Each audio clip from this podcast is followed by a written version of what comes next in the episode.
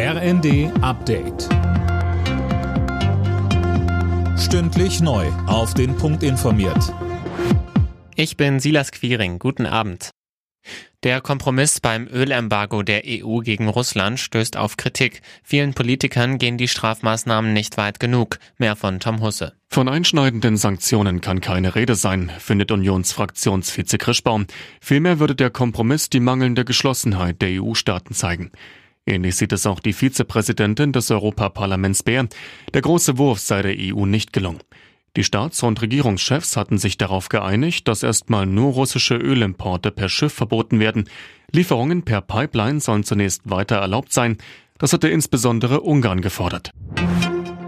Die steigenden Preise machen vielen Menschen weiter enorm zu schaffen. Bundesarbeitsminister Heil verteidigt deshalb noch einmal sein geplantes Klimageld zur Entlastung, auch gegen Kritik vom Koalitionspartner FDP.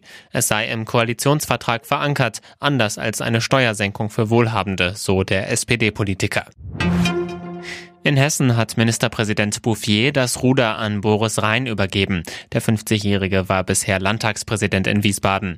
Bouffier war der dienstälteste Ministerpräsident in Deutschland und wollte mit 70 Jahren nicht noch eine weitere Wahlperiode drauflegen. Er sagte, Ich habe mein Amt immer so verstanden, dass ich ein Ministerpräsident für alle Bürgerinnen und Bürger sein wollte. Gerade in Zeiten der Krise und des Krieges und dann, wenn es immer schwieriger wird, eine Gesellschaft zusammenzuhalten, habe ich mich bemüht, nicht das Trennende, sondern das Gemeinsame hervorzuheben. Zum Tennis. Alexander Zverev ist ins Halbfinale der French Open eingezogen. Er gewann gegen einen der Top-Favoriten, den Spanier Carlos Alcaraz. Leichter wird es im Halbfinale wohl nicht. Dort trifft Zverev entweder auf Rafael Nadal oder den Weltranglisten ersten Novak Djokovic. Alle Nachrichten auf rnd.de